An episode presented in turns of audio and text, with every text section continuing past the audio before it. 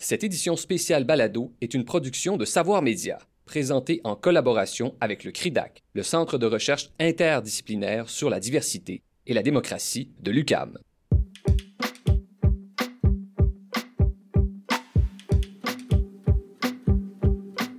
L'immigration et les religions sont aujourd'hui sur toutes les lèvres. Mais une autre forme de diversité continue de remuer les colonnes de nos institutions, celle des peuples qui doivent cohabiter à l'intérieur d'un même régime. Une quantité de pays dans le monde ont à composer avec les enjeux de la diversité profonde. L'Espagne avec la Catalogne et les Basques, le Royaume-Uni avec l'Écosse et l'Irlande du Nord, le Canada avec le Québec et les Autochtones. Comment se compare la gestion de la diversité nationale dans le monde aujourd'hui quand entrent en choc les nations majoritaires et minoritaires dans un même régime? Pour traiter de cette question, nous avons rassemblé deux spécialistes. Dave Guénette, professeur de droit à l'Université de Sherbrooke, et Joanne Poirier, professeur de droit à l'Université McGill et membre du CRIDAC, le Centre de recherche interdisciplinaire sur la diversité et la démocratie. Ici Guillaume Lamy. Aujourd'hui, à Horizon Politique, la diversité nationale dans tous ses états. Joanne Poirier, Bienvenue à Horizon Politique. Merci, bonjour. Vous êtes professeur de droit à l'Université McGill, mais avant ça, vous avez enseigné dans plusieurs pays où la diversité nationale est en jeu, en Belgique, en Autriche, au Rwanda et en Espagne.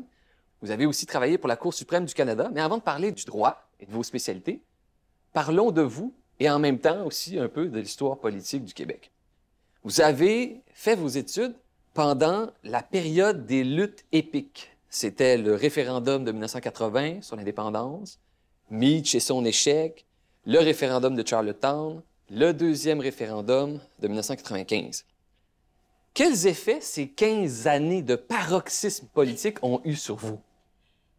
C'est euh, c'est complexe. Vous avez raté là-dedans en partie le rapatriement de la Constitution. Mais évidemment, c'est la nouvelle Constitution, mais le rapatriement, ça a eu un autre impact aussi.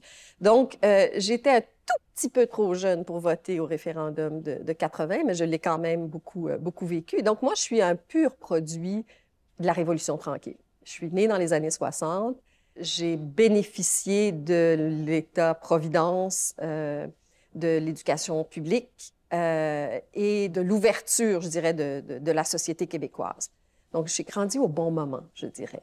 Et effectivement, j'avais fait des études euh, en Colombie-Britannique et en Ontario avant de revenir au Québec pour étudier le droit. Et je suis arrivée à la faculté de droit un peu avant Mitch, mais j'ai fait ma maîtrise entre Mitch et Charlottetown, juste pour vous dire. Et la raison pour laquelle je me suis retrouvée en, Belgique euh, pour faire ma maîtrise, c'était une comment dire, une quête d'explication, en partie, de la paralysie qui nous minait au, Canada, incapable de trouver des aménagements qui étaient, somme toute, relativement mineurs, me semblait-il, avec euh, Meach, euh, de, souplesse dans les institutions canadiennes, euh, de, résistance à la différence nationale québécoise, je dirais, jusqu'à un certain point, alors que au même moment, en Europe, ben, il y avait la chute du mur, il y avait la reconstitution de certains États,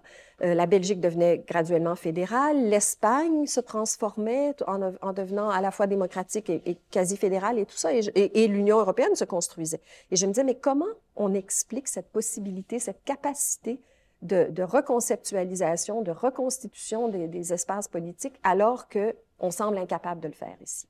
Ben oui. Donc, c'est comme ça que ça m'a, ça m'a relativement marqué. C'est tout un contraste. Le monde se réinvente et là, les revendications du Québec les plus élémentaires ne sont pas répondues par le pouvoir canadien. Bon, cela dit, il y a des gens qui diraient euh, et qui m'ont souvent dit, euh, ben, c'est que vous étiez pas au même point. Vous avez l'autonomie que nous, on cherche encore. Hein? Il y avait quelque chose de ça dans la quête des Catalans, à la limite dans la quête des Flamands. Euh, et, même dans la quête des Écossais à l'époque. Et donc, euh, donc quelque part, on n'était peut-être pas exactement au même point, parce qu'on était ici déjà dans un État fédéral où le Québec était doté de, de compétences, de pouvoirs, de ressources significatives. La Révolution tranquille ne serait pas arrivée autrement. Hein. Et comme bien des intellectuels, des professeurs, des chercheurs et chercheuses, vous êtes exilé pendant un temps. Vous avez été professeur pendant 11 ans à l'Université libre de Bruxelles avant de revenir au Québec en 2015 en tant que professeur à McGill. Quels sont les parallèles les plus importants entre la Belgique et le Canada? Vous êtes la bonne personne à qui poser cette question.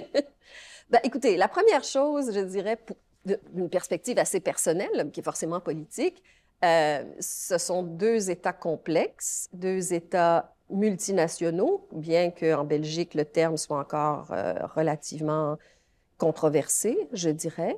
Dans les deux États, je me suis retrouvée euh, minoritaire francophone, mais évidemment dans une perspective assez distincte. Quand vous dites c'est multinational, c'est qu'au fond, deux grandes populations en Belgique, deux langues différentes, et que ça ressemble un peu quand même au Canada. Oui, c'est ça. C'est-à-dire que, et c'est difficile de parler des similitudes sans parler immédiatement des différences, parce qu'il faut faire des nuances tout le temps, d'accord? Donc, effectivement, la Belgique, pour, pour, commencer comme ça, la Belgique est un État unitaire où la minorité francophone dominait. La minorité numérique dominait sur le plan euh, culturel, économique, etc. Et il y a un basculement à partir des années ou fin 50, 60, 70, et une quête de reconnaissance euh, politique euh, de la part de la communauté flamande, qui est numériquement supérieure. Donc, à partir du moment où on a une réelle démocratie, le groupe qui était minorisé, mais qui était numériquement supérieur, devient plus dominant, et les institutions se mettent à changer, à la fois pour s'adapter à cette reconnaissance-là. Euh, et la minorité francophone est minoritaire sur le plan numérique, mais a encore des attitudes un peu de dominant, parce qu'on ne réécrit pas 200 ans d'histoire si rapidement. Et donc, il y a cette, dynamique qui est assez complexe.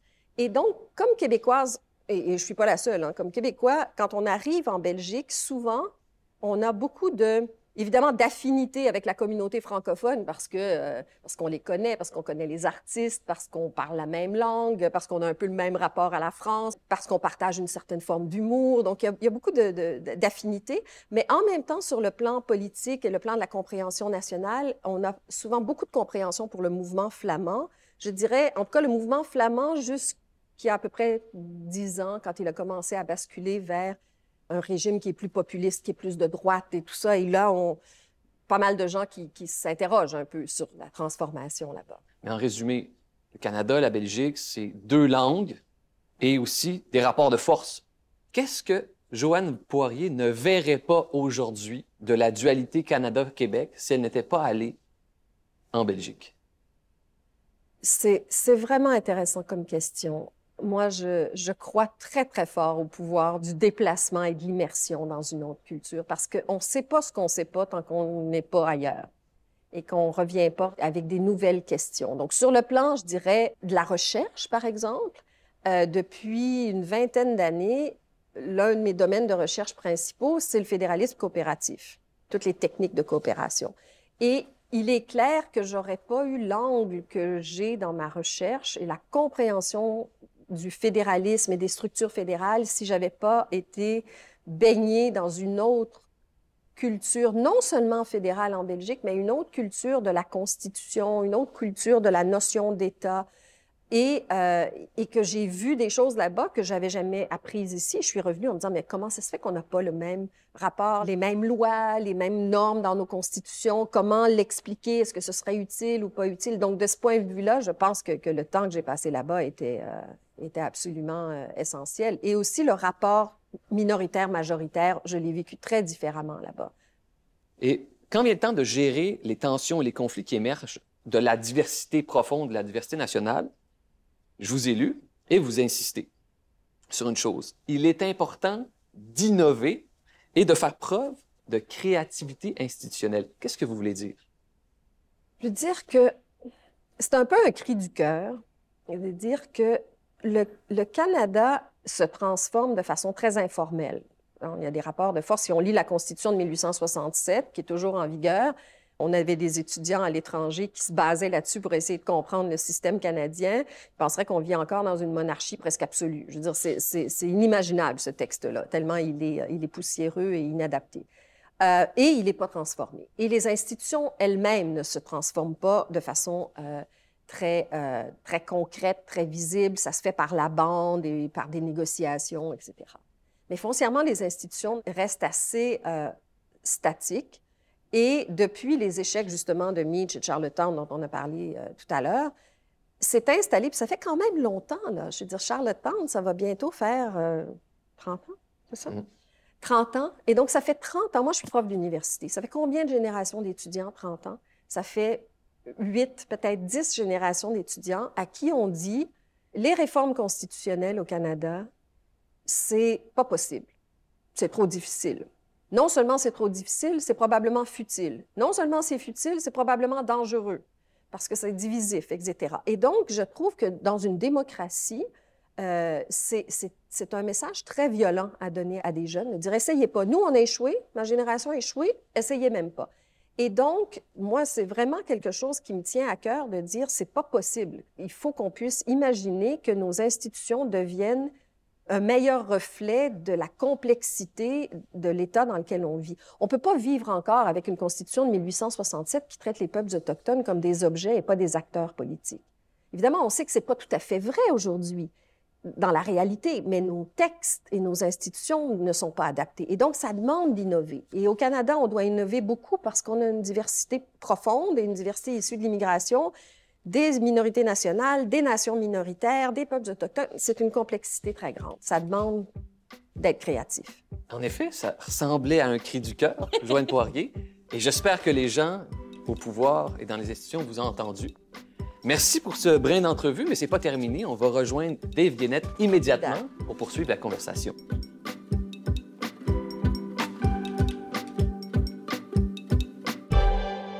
Dave Guénette, bienvenue à Horizon Politique. Vous connaissez Joanne Poirier.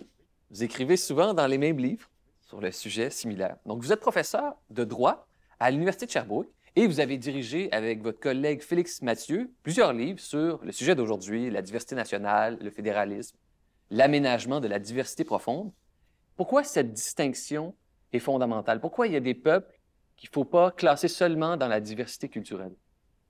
Ben, c'est que d'abord et avant tout, les euh, groupes issus de la diversité ethnoculturelle et les groupes issus de la diversité profonde n'ont pas le même type de revendication. Euh, donc, euh, qu'est-ce que la diversité profonde? On peut penser très rapidement, aisément, au Québec, au Canada.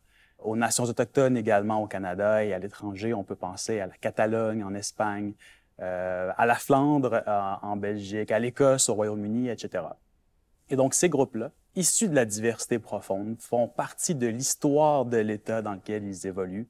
Ils ont donc des revendications bien différentes des autres groupes issus de la diversité. Quelles sont ces revendications? On peut penser à la reconnaissance. On veut être reconnu dans l'État dans lequel euh, on évolue. On veut avoir accès à différents leviers d'autonomie gouvernementale. On veut contrôler, par exemple, la langue officielle sur son territoire. Et on a également des demandes d'autodétermination autant à l'interne qu'à l'externe.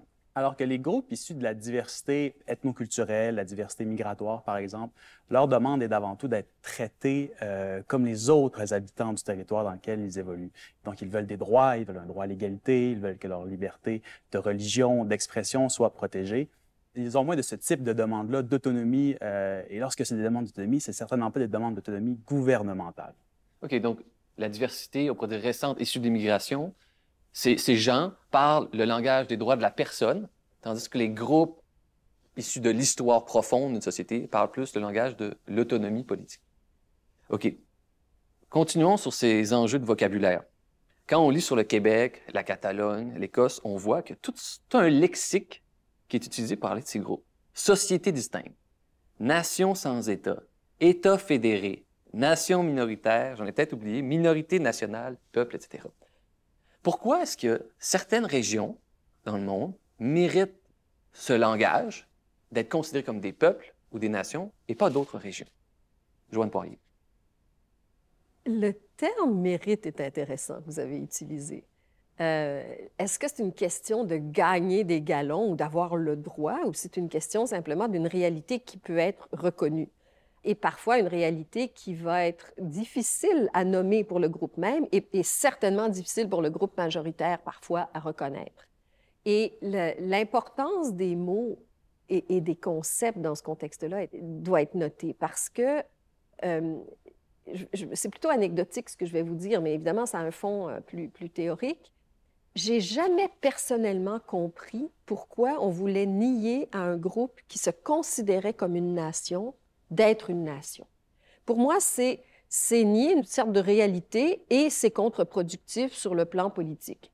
Alors, on peut essayer de nier que la nation québécoise existe au nom d'une nation euh, ou d'une post-nation euh, canadienne, mais le fait est que ça va juste créer du ressentiment, ça va pas, euh, voilà.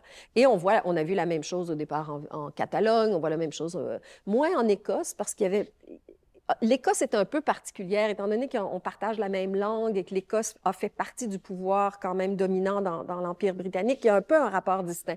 Et donc, peut-être que là, reconnaître que l'Écosse est une nation, ça n'a jamais créé de ressentiment autant qu'on l'a vu ailleurs.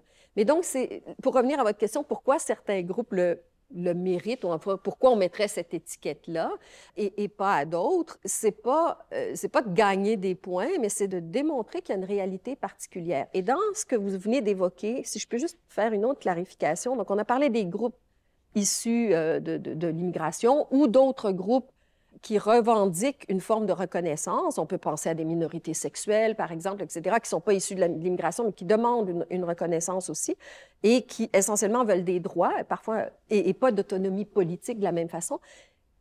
Vous avez parlé de nations minoritaires, et on peut penser au Québec, et on parle souvent dans la littérature de minorité nationale. Et je ne sais pas si tu voudras enclencher là-dessus, mais il y a une distinction importante à faire entre ces deux groupes-là. Oui, en fait, euh, une nation minoritaire, comme le Québec, par exemple, c'est une nation qui est l'ultime porteur de son existence nationale. Euh, le Québec est distinct de la France, évidemment, euh, si on, on, pense au Québec contemporain. Et donc, le Québec euh, voit son existence nationale comme étant singulière, alors qu'une minorité nationale est un peu le prolongement d'une nation euh, qui serait euh, au sein d'un autre État ou au sein même du même État. On peut penser ici à la minorité anglophone du Québec certainement une minorité nationale, mais qui a le support de l'État canadien, de l'État fédéral, des autres provinces pour porter cette même existence nationale. Vous connaissez ces cas similaires au Québec, à l'international? Vous passez votre temps à étudier ces groupes. Donc, on connaît l'Écosse, on en a nommé tout à l'heure, la Catalogne aussi. Quels sont ces autres cas qui ressemblent au cas québécois? Dave Guinnett. Oui. Ben, en fait, ah, pourquoi est-ce qu'on parle souvent de la Catalogne et de l'Écosse? C'est que la comparaison est tellement aisée, elle est tellement fluide, euh, si on veut faire une comparaison avec le Québec. On parle de, en matière euh, démographique et géographique, des contextes très comparables. On est face à trois cas qui sont composés d'entre 5 et 10 millions de population, une proportion comparable du territoire de chacun des États qu'ils composent. Et donc, en bout de compte, la comparaison est beaucoup plus facile. Et la comparaison est facile également parce qu'on se situe en Occident. Euh, on peut comparer, et on le fait, Joanne et moi, avec plusieurs autres, on peut comparer des textes constitutionnels de sociétés qui sont démocratiques avec des textes de sociétés qui ne sont pas démocratiques. Euh, mais quand on compare les dynamiques politiques, on en vient à un résultat tout autre. Et donc, en bout de compte, je pense que si on veut comparer le Québec, et on veut le faire de manière euh, symbolique et, et, porteur, on doit le faire avec des cas qui demeurent en Occident. Et donc, pour répondre à votre question, quels seraient ces autres cas avec lesquels il serait pertinent et intéressant de comparer le Québec? On peut penser à la Corse il y a beaucoup de dialogues entre des universitaires québécois et des universitaires corses sur l'histoire constitutionnelle de leur nation, sur le contexte dans lequel ils évoluent aujourd'hui. Et on peut également penser comparer le Québec avec la Nouvelle-Calédonie. Euh, quand on parle de mouvement indépendantiste, ben, il y a eu dans les dernières années des référendums d'autodétermination en Nouvelle-Calédonie qui fait partie de la France. Et donc, il y a des comparables intéressants aussi à ce niveau-là. On peut penser à différentes régions en Italie. Moi, je m'intéresse beaucoup au Tyrol du Sud, qui est une partie de l'État italien qui se situe à la frontière euh, au nord avec l'Autriche et qui a un aménagement institutionnel super intéressant et donc avec lequel il peut y avoir des, comparaisons à apporter avec, le Québec. Ultimement, je pense que ce qui demeure euh, fondamental, c'est de demeurer en Occident dans le contexte de société démocratique si on va avoir des comparaisons avec le Québec qui vont être euh, vraiment intéressantes et stimulantes. Si je peux apporter juste une nuance ici, euh, je pense qu'on parlait tout à l'heure de, créativité euh, institutionnelle. On a besoin de repenser notre vivre ensemble et nos institutions, notamment à la lumière de la réalité autochtone. Et on peut la situer à l'intérieur de la fédération multinationale qui est le Canada. Est-ce que les nations autochtones sont des nations, comme vous dites, qui méritent cette étiquette et ce droit à l'autodétermination? Je pense qu'il n'y a personne qui le nie. La question, c'est comment on va euh, le concrétiser. mais même à l'échelle du Québec, à l'échelle du Québec qui se projette souvent presque comme un mal-aimé État-nation, donc un État-nation quelque part, peut-être trop homogène. Euh, on doit penser le pluralisme à l'intérieur du Québec. Et dans ce contexte-là, des fois, on doit regarder d'autres modèles. Et là, je ne dis pas qu'il est transposable, mais je pense par exemple au Danemark. Donc, grosso modo, même genre de, de monde socio-économique, aussi libéral, une démocratie libérale, euh, nordique, avec, bon, évidemment, quelque chose de très différent qui est le Groenland, mais un rapport aux peuples autochtones, une reconnaissance d'une autonomie peut-être insuffisante, mais quand même significative, qui a demandé de repenser la Constitution, de repenser le partage du pouvoir, etc. Et donc, des fois, il faut sortir de nos ornières un peu euh, pour aller imaginer quelque chose qu'on va devoir ensuite réadapter. Et donc, c'est important de comparer les comparables, mais des fois, il faut se faire violence et sortir de ça aussi pour aller euh, trouver des solutions. Donc, vous êtes très clair. Lorsqu'on est dans un État multinational, il faut tenir compte de la diversité profonde. Et ça, c'est la responsabilité des institutions, idéalement des constitutions. Alors, on parle de quels éléments dont il faut tenir compte? Langue, immigration, c'est ça? langue, immigration, redistribution des, des ressources fiscales, c'est fondamental. Euh, une province, une région, une communauté peut avoir beaucoup de pouvoir, mais si elle n'a pas la capacité de lever des impôts pour prendre soin de ces pouvoirs-là, pour véritablement utiliser ces pouvoirs-là, ben, les pouvoirs vont rester un peu lettre morte. Euh, on parle aussi de reconnaissance, ultimement. Euh, c'est la reconnaissance d'un groupe qui permet ultimement de lui attribuer des pouvoirs. Euh, et donc, si on reconnaît que le Québec est une province, que le Canada se compose de dix provinces, eh bien, c'est à ces différents acteurs-là à qui on accorde une certaine forme de reconnaissance, à qui on va attribuer des pouvoirs. Et j'y reviens parce que je trouve que c'est très important, mais l'autodétermination, qui, je le répète, peut être autant interne que externe, mais qui, euh, d'un point de vue symbolique, également d'un point de vue pratique, a une, une importance dans le contexte d'une société multinationale. Langue, immigration, des capacités fiscales, Joanne Poirier, tout a été dit. Autonomie politique. Autonomie politique. Et je voudrais juste revenir, il faut repenser à, l'étymologie d'autonomie. Hein? Autonomos, nos propres normes, être capable de décider pour nous. Bien, évidemment, ça demande de réfléchir de façon complexe à qui est le nous. Hein? Et le nous peut évoluer avec le temps et, donc ça rend les choses peut-être plus complexes. En repensant à ça dans notre, suite à nos conversations, je me suis demandé jusqu'à quel point on devait mettre dans cette liste euh, la possibilité d'adopter notre propre constitution, même à l'intérieur, et dès lors nos propres droits fondamentaux, et potentiellement une vision distincte de certains de ces droits-là. Et franchement, ma, religion n'est pas faite par rapport à ça.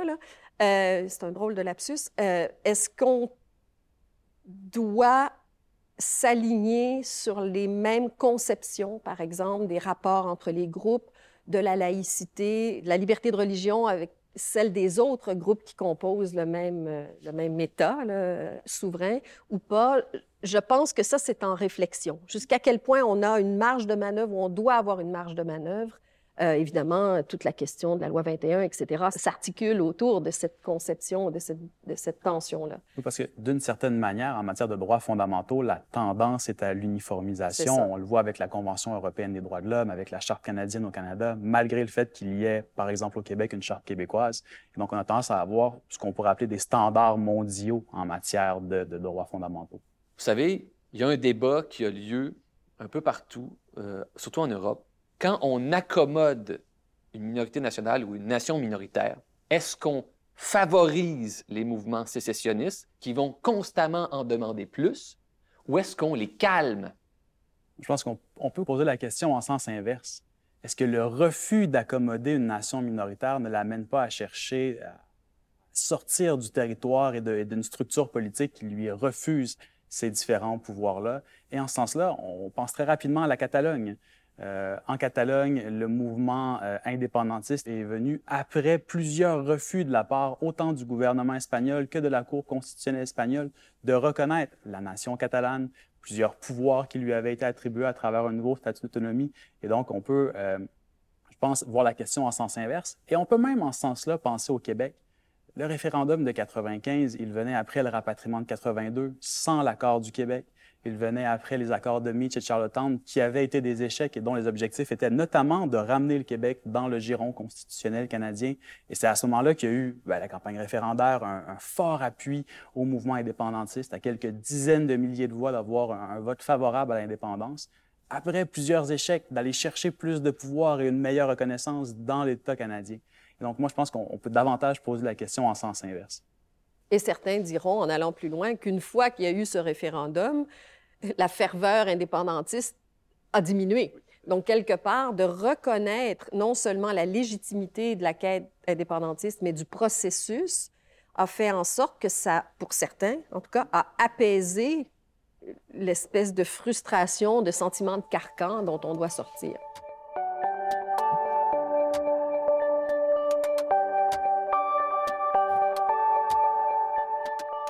Donc, vous connaissez, vous faites des comparaisons internationales où des États accommodent plus ou moins bien les minorités nationales, les nations minoritaires.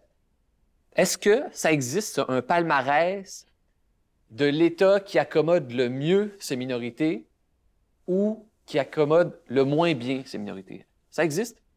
Chose certaine, si ça existait, ça, devrait être contextualisé. Euh, puisque euh, context matters, c'est très important de situer ces différents objets-là. Euh, avec un, ami et collègue, Félix Mathieu, on, s'est intéressé à réfléchir à comment est-ce qu'on pourrait mieux organiser et orchestrer cette comparaison-là on a créé un index des cultures sociétales dont l'objectif est précisément de mesurer le degré d'autonomie d'une société multinationale à l'endroit de ses différentes composantes. OK. Et le résultat, ce serait quoi, le top 2 euh, ou 3? Euh, le top 2 ou 3, ben, le, Canada avec le Québec. Et, je, le répète, il, faut vraiment en venir à, contextualiser, mais avec une nation minoritaire à la fois. Puisque, évidemment, le Canada avec les peuples autochtones, c'est une réponse bien différente. Mais le Canada avec le Québec, on en vient à la conclusion que oui, le degré d'autonomie duquel jouit le Québec à l'intérieur du Canada est assez élevé, surtout quand on le met avec des standards comparatifs. Un autre exemple, et ça ici, il n'y a pas de surprise, la Flandre en Belgique. La Flandre, évidemment, dominante d'un point de vue démographique, mais longtemps dominée, aujourd'hui jouit d'une excellente marge de manœuvre au sein de l'État euh, belge. Et si on veut parler des, moins bons joueurs, ben, dans, notre comparaison, euh, un bon exemple, c'est la Catalogne. La Catalogne a à peu près tous les pouvoirs qu'elle a pu demander en matière d'autonomie fiscale, euh, d'intégration des, nouveaux arrivants sur son territoire, de reconnaissance, de droit à l'autodétermination, autant interne qu'externe. Euh, ces différents droits-là lui ont été niés. Donc, les mauvais joueurs en ce moment, certainement les Espagnols avec les Catalans si je peux juste ajouter, parce qu'on a parlé de la Flandre, il faut parler de la minorité francophone en Belgique qui, elle, est très bien protégée par les institutions parce qu'elle a des droits de veto sur toute une série de choses, une parité au Conseil des ministres, une parité à la Cour constitutionnelle, etc., en dépit du fait qu'ils sont minoritaires euh, sur le plan numérique. Et donc, euh, les institutions qui les protègent beaucoup. Et puis, évidemment, une minorité germanophone, moins de 100 000 personnes dans trois petites villes qui ont un parlement, qui ont, enfin bref, qui ont des institutions extrêmement, d'ailleurs, ces, ces, Allemands-là, ces germanophones-là ne veulent pas être attachés à l'Allemagne, ils perdraient énormément d'autonomie. Donc voilà, il y a des bons joueurs de, de, ce, de ce, point de vue-là. Et juste pour enchérir sur ce que, hier, j'ai un peu parlé avec des collègues en Europe en leur demandant, c'est quoi vos, vos, meilleurs, vos meilleurs joueurs en ce moment? Et ils m'ont tous dit, mais le Canada. Bon, évidemment, ils sont un peu une guerre en retard parce que chaque fois, ils ne pensent pas à la réalité autochtone. D'une part, elle est très peu présente en Europe continentale et euh, ce n'est pas quelque chose qui a atteint la conversation internationale suffisamment. Mais quand on regarde l'aménagement à la fois, évidemment, du Québec, mais également des minorités linguistiques en général, même si tout n'est pas parfait, on, est dans le bon, euh, on est dans, le bon catalogue, je dirais. si je peux, euh, oui, on, toujours pour rester sur l'angle comparatif euh, Canada-Belgique, on dit parfois que la minorité anglophone du Québec est peut-être la minorité la mieux protégée euh, au monde. On pourrait dire la même chose de la minorité germanophone de Belgique, qui justement jouit de beaucoup de pouvoir en matière d'autonomie gouvernementale et de, de structure institutionnelle intéressante.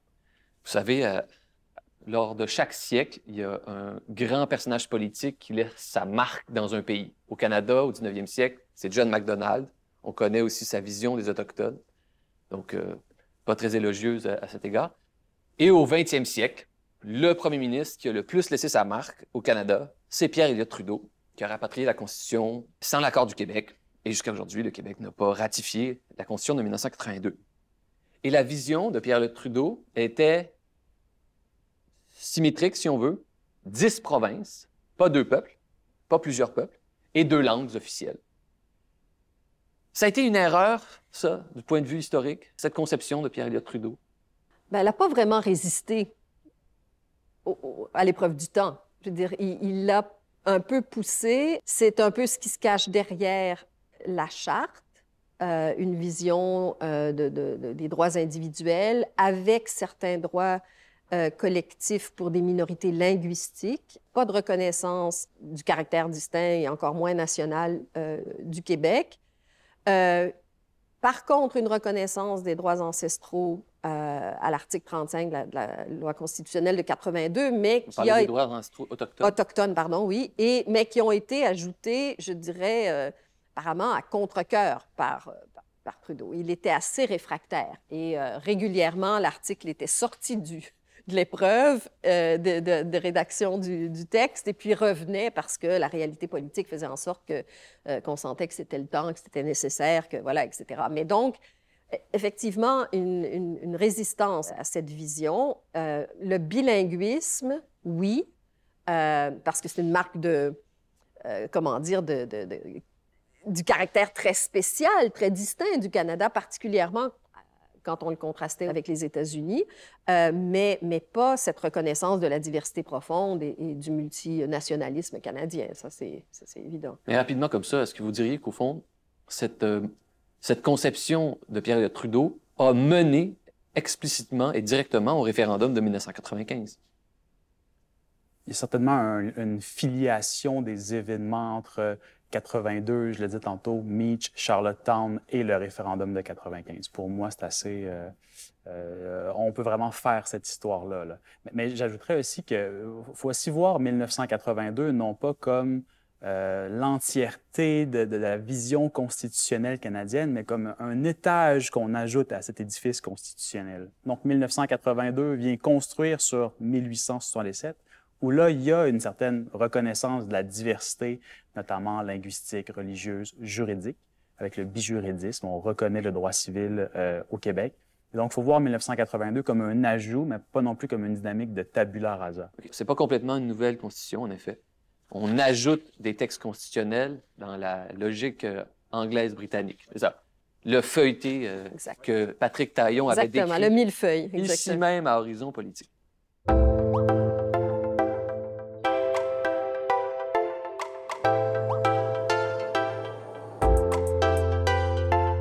Continuons justement sur euh, le Canada d'aujourd'hui. Donc, il y a eu le rapatriement de la Constitution en 1982 et on a un État constitutionnel aujourd'hui tel qu'on le connaît. Est-ce que la Constitution dont jouissent les Canadiens aujourd'hui tient compte adéquatement de la diversité profonde? Elle le fait parfois, elle le fait parfois de manière maladroite, elle le fait parfois de manière indirecte. Euh, on peut penser encore une fois aux dispositions de 1867 sur le bilinguisme, le, euh, bijuridisme, euh, la dualité religieuse. Et on peut penser en 1982 à certaines dispositions précises du texte de la Constitution hein, qui viennent après la Charte, notamment les dispositions qui reconnaissent les droits ancestraux des peuples autochtones. On peut aussi penser à une disposition qui, de manière indirecte mais fondamentale, protège un attribut du Québec, c'est l'article qui constitutionnalise la composition actuelle de la Cour suprême. Ça, je pense que ça vaut la peine d'être mentionné. À la Cour suprême du Canada, on a neuf juges. Trois doivent impérativement provenir du Québec. C'était le cas avant 1982, mais en 82, on vient constitutionnaliser cette disposition-là. Et euh, pour modifier cette disposition-là, on aurait besoin de l'unanimité des dix provinces et du fédéral, ce qui veut dire le Québec a un droit de veto si on veut que le Québec ait moins de juges à la Cour suprême, le Québec devrait y consentir. On le devine assez rapidement. Peu de chances que ça se produise. Et donc, à perpétuité, jusqu'à nouvel ordre, jusqu'à ce que le Québec y consente, il est assuré d'avoir le tiers des juges à la Cour suprême. Et ça, c'est fondamental quand on sait que le poids euh, démographique du Québec à l'intérieur du Canada diminue constamment. On a déjà été un tiers de la population, maintenant on est moins du quart et on connaît les, prévisions en ce sens-là. le, poids démographique du Québec risque de diminuer encore. Et c'est fondamental aussi si on, si on réfléchit à cette dynamique-là à la Cour suprême, à la lumière, par exemple, de ce qui se passe aux États-Unis, une politisation de l'institution qui fait en sorte qu'on a des relations de pouvoir entre les démocrates et les républicains. On n'est pas du tout à ce niveau-là au Canada. Mais pensons-y, si on devait en venir à une Cour plus politisée, euh, même si c'est le fédéral qui continuerait de nommer les juges, il devrait toujours choisir trois juges du Québec. Et ça, c'est une protection importante pour, pour le Québec. Joanne Poirier. Euh, J'enseigne en première année en droit constitutionnel et dans le premier mois, on a un segment, une session qui s'intitule Pourquoi parle-t-on encore français au Canada? Pour nous, c'est une évidence. Hein? Mais moi, j'enseigne à McGill. Les étudiants viennent d'un peu partout, euh, notamment certains viennent de débarquer, certains sont issus de l'immigration assez récente. Et c'est pas une évidence pour eux.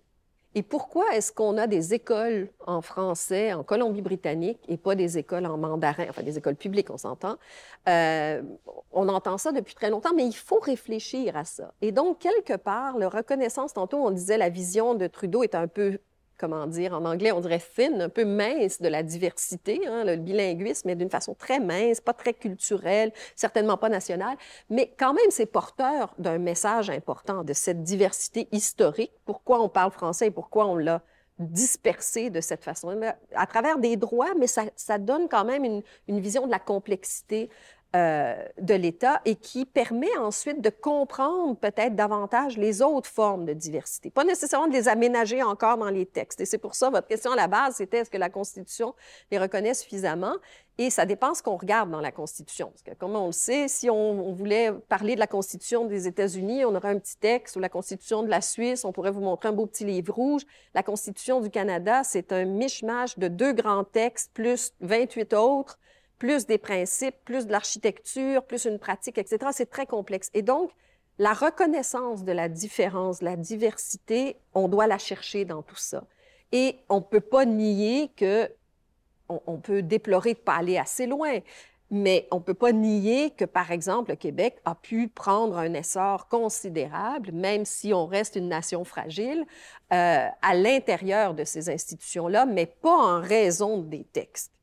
Euh, en raison d'autres aspects de, la Constitution. Donc, je vous ai fait parler des constitutions. C'est d'ailleurs euh, vos spécialités, donc euh, c'était bienvenu. Mais allons au-delà de ces textes. Et là, on a bien compris que la Constitution canadienne, c'est beaucoup plus complexe que ces deux documents qui portent le mot Constitution.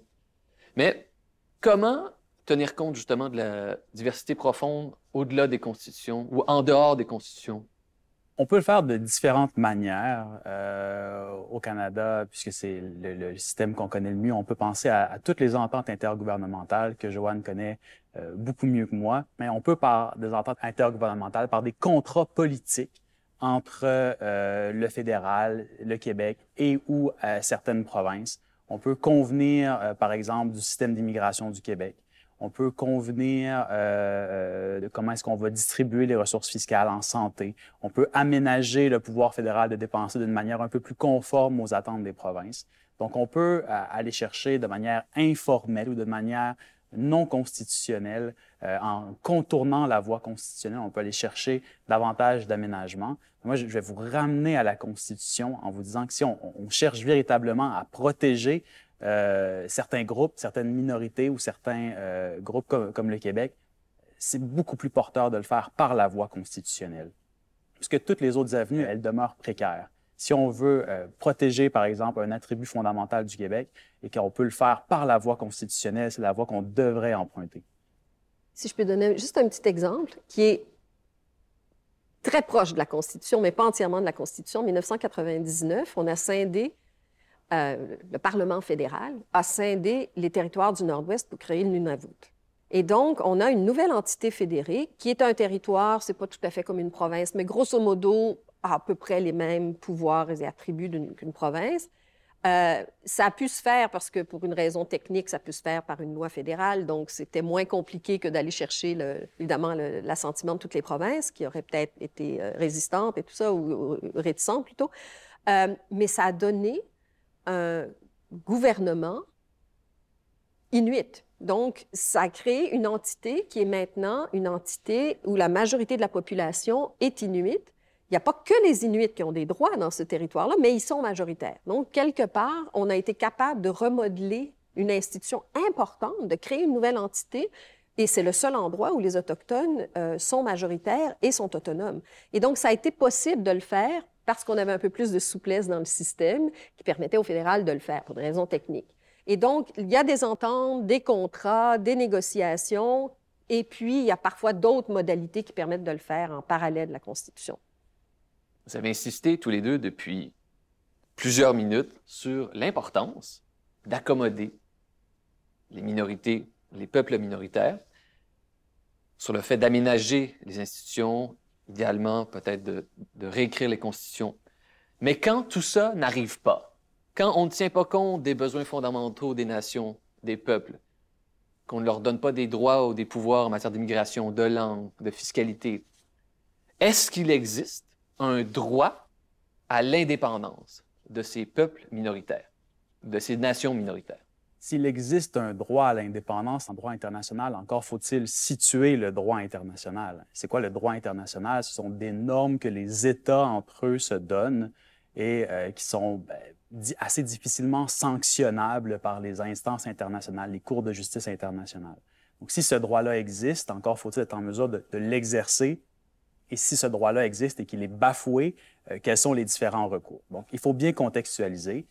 Cela étant dit, oui, il existe un droit à l'indépendance en droit international qui est prévu euh, plus précisément pour les peuples qui ont été colonisés. Et ensuite, il y a euh, euh, des ajouts qui ont pu être faits avec le temps, notamment à travers la doctrine euh, pour les peuples qui sont opprimés ou pour les peuples qui ne seraient pas en mesure de, de jouir d'un droit à l'autodétermination interne. On pourrait alors leur reconnaître en droit international un droit à l'autodétermination externe. Et juste une petite nuance, quand on dit que les peuples colonisés ont droit en droit international à l'indépendance, et ça, c'est effectivement reconnu par la communauté internationale, par les textes internationaux, et c'est une vision assez minimaliste, je dirais, du droit à l'autodétermination, même si c'est important, parce que j'étais à l'ONU la semaine dernière pour une visite, et j'imaginais le nombre de drapeaux qui s'ajoutaient à la liste de drapeaux pendant les années 60. Ça devait être vraiment émouvant de les voir tous ces pays qui accédaient à, l'indépendance et au statut d'État au même titre que les autres. Et donc, ça a été vu dans ce contexte-là. Donc, la décolonisation de l'Asie, de l'Afrique, etc. Ça n'a pas été étendu à la décolonisation des pays où il y a encore de la colonisation interne, comme c'est le cas chez nous, quelque part. Donc, les peuples autochtones n'ont pas le droit, pour l'instant, en droit international, à ce type d'indépendance. Maintenant, s'ils sont opprimés, ben là, on peut toujours et ils plaideront qu'ils le sont, peuvent toujours euh, évoquer ce droit qui est mou un peu de la reconnaissance du droit à l'indépendance des peuples opprimés. Ça a été utilisé souvent, ça, le, droit à l'indépendance en droit international? Le droit international, c'est un droit très riche et en même temps assez fragile, comme, comme tu le disais, parce qu'il est difficile à mettre en œuvre et on est dans des rapports de force tout le temps. Et donc, même si on n'a pas un droit à l'indépendance, mais qu'on devient indépendant par la force, par la guerre, par la négociation, par le politique. Si d'autres États nous reconnaissent ensuite, on va devenir un peuple indépendant. Qu'on ait exercé ce mouvement vers l'indépendance de façon légale en droit international ou pas, c'est une question de fait. Et donc, euh, la question de droit est importante, mais il y a aussi une question de légitimité, de processus et de réel politique dans tout ça. Autrement dit, on peut ne pas avoir de droit à l'indépendance et malgré tout devenir indépendant. Et on pourrait jouir d'un droit à l'indépendance qu'on ne pourrait pas pratiquer, qu'on ne pourrait pas se voir reconnaître. Donc, on a parlé des constitutions, on a parlé du droit international à l'indépendance, qui est un droit complexe, circonstanciel, etc. En matière d'innovation institutionnelle, est-ce qu'il y a quelque chose qui vous inspire? Est-ce qu'un pays a fait quelque chose que vous trouvez vraiment pertinent et qui pourrait inspirer le reste du monde? En matière d'innovation, il y a des systèmes qui sont tout à fait fascinants. Euh, la Belgique en est certainement un. Euh, plusieurs innovations pour aménager des relations de pouvoir plus pacifiques entre les différentes communautés après euh, des crises linguistiques il y a de cela, un peu plus d'une cinquantaine d'années. On peut penser aussi à la Suisse. La Suisse a un régime assez unique euh, qui calque certaines institutions, par exemple le Sénat américain pour sa Chambre haute, euh, mais qui demeure assez distinct de la plupart des autres systèmes, notamment par rapport à son gouvernement. En Suisse, on a un gouvernement, le Conseil fédéral, formé de sept membres euh, qui sont grosso modo nommés à vie. Une fois qu'ils sont là, ils sont là jusqu'à leur bon vouloir. Il n'y a pas vraiment de chef d'État. Hein. Le président de la Confédération helvétique mais c'est l'une de ces sept personnes-là et on change à chaque année. Donc, on a vraiment une dynamique de collégialité assez différente et on nomme ce conseil fédéral-là en fonction de ce qu'on appelle en, Suisse la formule magique. Donc, on doit avoir une représentation linguistique, une représentation des différents cantons et des différents euh, groupes qui sont des parties prenantes euh, de la Suisse. Donc, un exemple intéressant à ce niveau-là.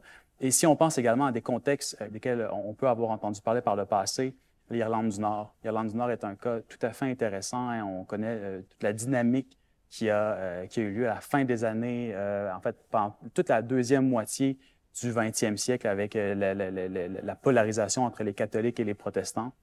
Et donc, on a instauré avec le Good Friday Agreement de 1998 un système consociatif en Irlande du Nord où on tente de diviser le pouvoir et de partager le pouvoir entre les deux principales communautés. Et ce système-là ressemble à certains égards à ce qui se fait en Belgique. Donc, euh, on crée une dynamique pour pacifier les relations de pouvoir. Oui, bien sûr, bien souvent, on crée des blocages en même temps lorsqu'on partage le pouvoir, lorsqu'on force des communautés opposées à s'asseoir à la même table et à, dialoguer, à en venir à des compromis pour faire avancer euh, l'État, pour former le gouvernement. Oui, on crée des dynamiques de blocage, mais en même temps, on, atteint l'objectif premier qui était de pacifier les relations, de rendre les conflits moins acrimonieux et de forcer les communautés un peu à se parler entre elles.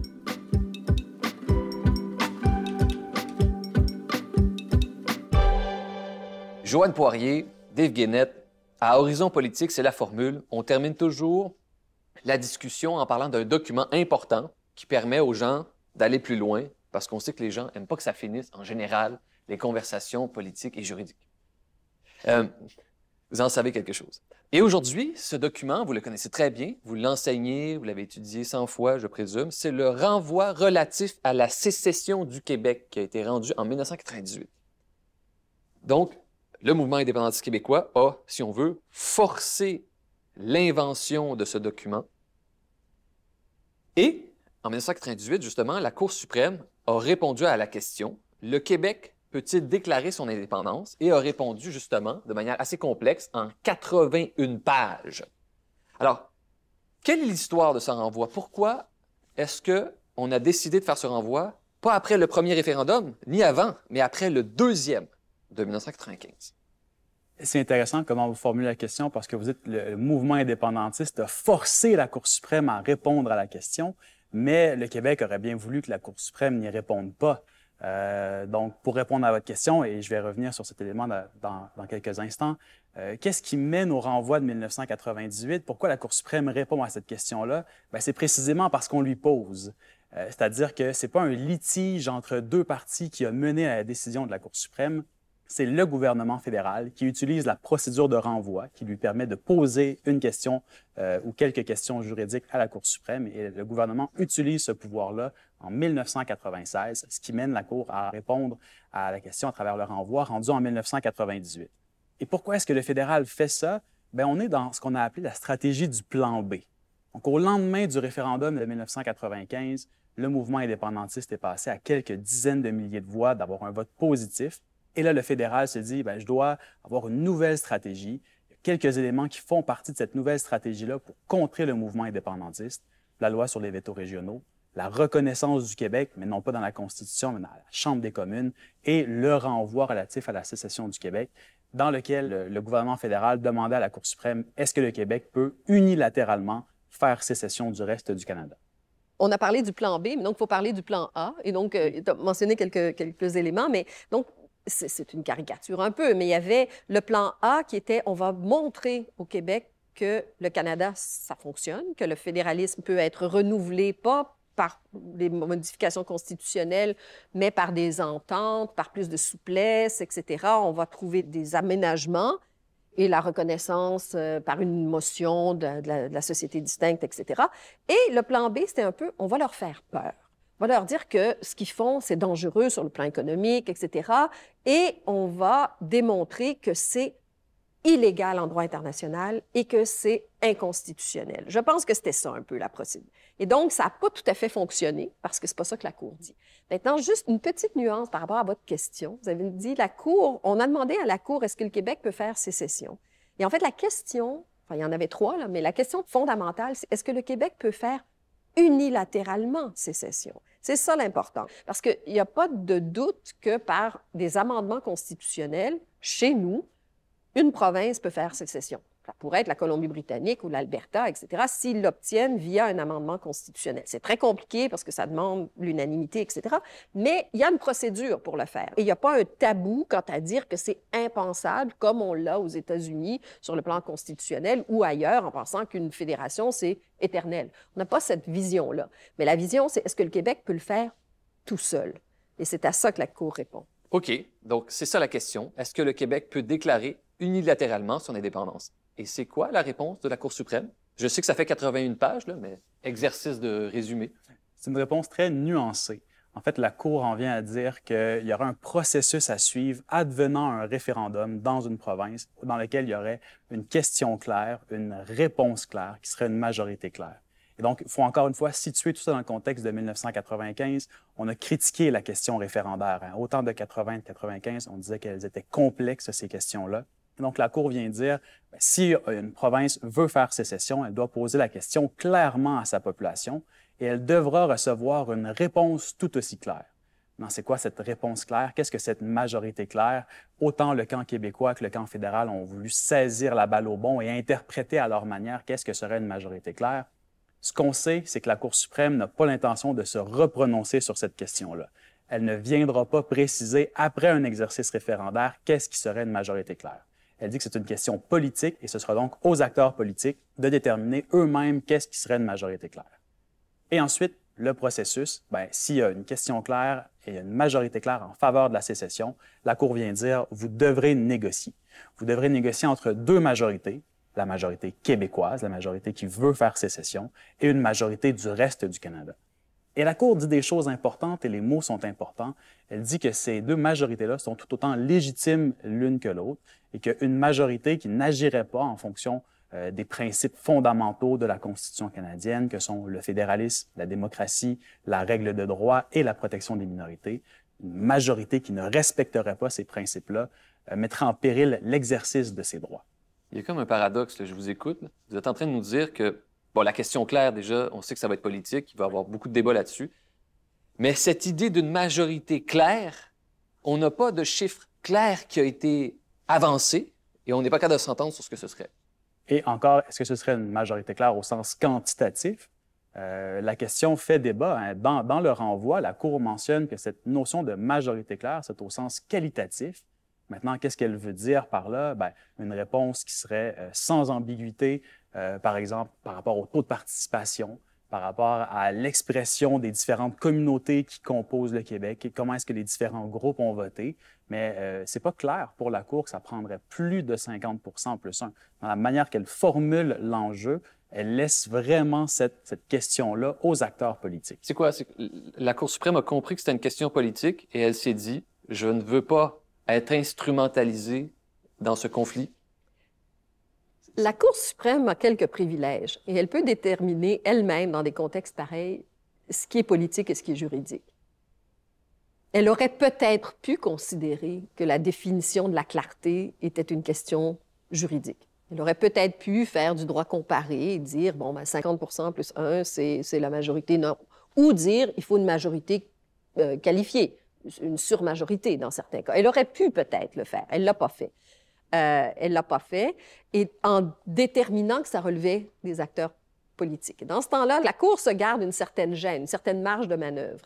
Euh, elle a répondu à des questions que le Québec prétendait être des questions politiques. Le Québec ne voulait pas, n'est même pas intervenu devant la Cour suprême, n'a pas, pas plaidé devant la Cour suprême en disant ces questions-là sont des questions politiques, ce ne sont pas des questions juridiques. C'est pas à la cour, c'est pas aux tribunaux. Même si on a trois juges, c'est pas à des tribunaux où tous les juges sont nommés par Ottawa, etc., de déterminer euh, l'avenir euh, national euh, et étatique du Québec, c'est une question politique. La Cour suprême a dit non, il y a des éléments juridiques dans ces questions-là. Je vais répondre aux éléments juridiques.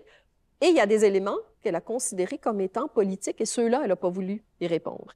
Donc, c'est un exercice assez créatif de la Cour, de dire on va répondre jusqu'à un certain point, on va aller plus loin que ce que le fédéral voulait. Le fédéral, à mon avis, s'attendait à une réponse beaucoup plus lapidaire et simple. En droit constitutionnel positif simple, le droit à l'indépendance unilatérale n'est pas là. Il faut un amendement constitutionnel avec l'unanimité la Cour est allée plus loin en parlant de légitimité, en faisant référence à des principes sous-jacents. Quand on parlait du millefeuille constitutionnel, c'est des normes non écrites qui sont extrêmement importantes, notamment la démocratie, le, respect des minorités, et donc de reconnaître la légitimité du processus québécois. C'était aussi très créatif et de dire il y aura une obligation de négocier de bonne foi. Bon, c'est pas une obligation de résultat. On n'est pas obligé de s'entendre, mais vous êtes obligé de vous parler de bonne foi. Vous pouvez pas juste dire on va pas tenir compte de votre processus référendaire ou même du résultat. Obligé de le faire. Et c'eût été beaucoup plus facile pour la Cour suprême d'adopter une approche légaliste en disant voici ce que la Constitution euh, nous donne comme réponse à cette question, je ne peux pas aller plus loin. Donc, elle s'est vraiment euh, mis les mains euh, dans, dans, le millefeuille constitutionnel canadien par rapport à cette question-là. Elle a fourni une réponse qui et je pense qu'elle en était consciente. Elle l'écrit hein, dès le début du renvoi qu'elle est consciente des enjeux importants sur lesquels elle s'apprête à, se prononcer. Et donc, elle a voulu rendre une décision qui serait acceptable autant pour le Canada anglais, le fédéral, que pour le Québec. Et c'est ce qui fait de ce raisonnement-là quelque chose d'autant nuancé et d'autant intéressant et qui est repris à l'international par, par plusieurs autres acteurs, autant étatiques que mouvements indépendantistes. Merci, Joanne Poirier. Dave Guénette, vous nous avez appris beaucoup de choses en droit constitutionnel, en droit comparé, les régimes fédéraux, l'aménagement de la diversité nationale profonde. Je vous présente une dernière fois, à partir de vos livres. Joanne Poirier, vous êtes professeur à l'Université McGill, vous enseignez le droit, et vous avez dirigé avec Alain Gagnon L'avenir du fédéralisme canadien aux presses de l'Université Laval. Dave Gainette, vous êtes professeur de droit à l'Université Sherbrooke. Les gens liront votre thèse, Le fédéralisme consociatif et la révision constitutionnelle, votre livre avec euh, Félix Mathieu, réimaginer le Canada vers un État multinational. Et aussi, ben, allons-y, on est dans, on fait la liste de ce que vous avez écrit récemment. Constitutionnalisme contre démocratie, essai sur le fédéralisme démocratique aux éditions Peter Lang en anglais. Merci à tous les deux d'avoir été là. Merci, à vous. Merci également à tous nos collaborateurs et collaboratrices. Cet épisode a été produit en partenariat avec le CRIDAC, le Centre de recherche interdisciplinaire sur la diversité et la démocratie de l'UCAM, avec le soutien financier du gouvernement du Québec. Cette édition spéciale balado d'Horizon Politique est une production originale de Savoir Média, disponible en ligne et en tout temps sur savoir.media.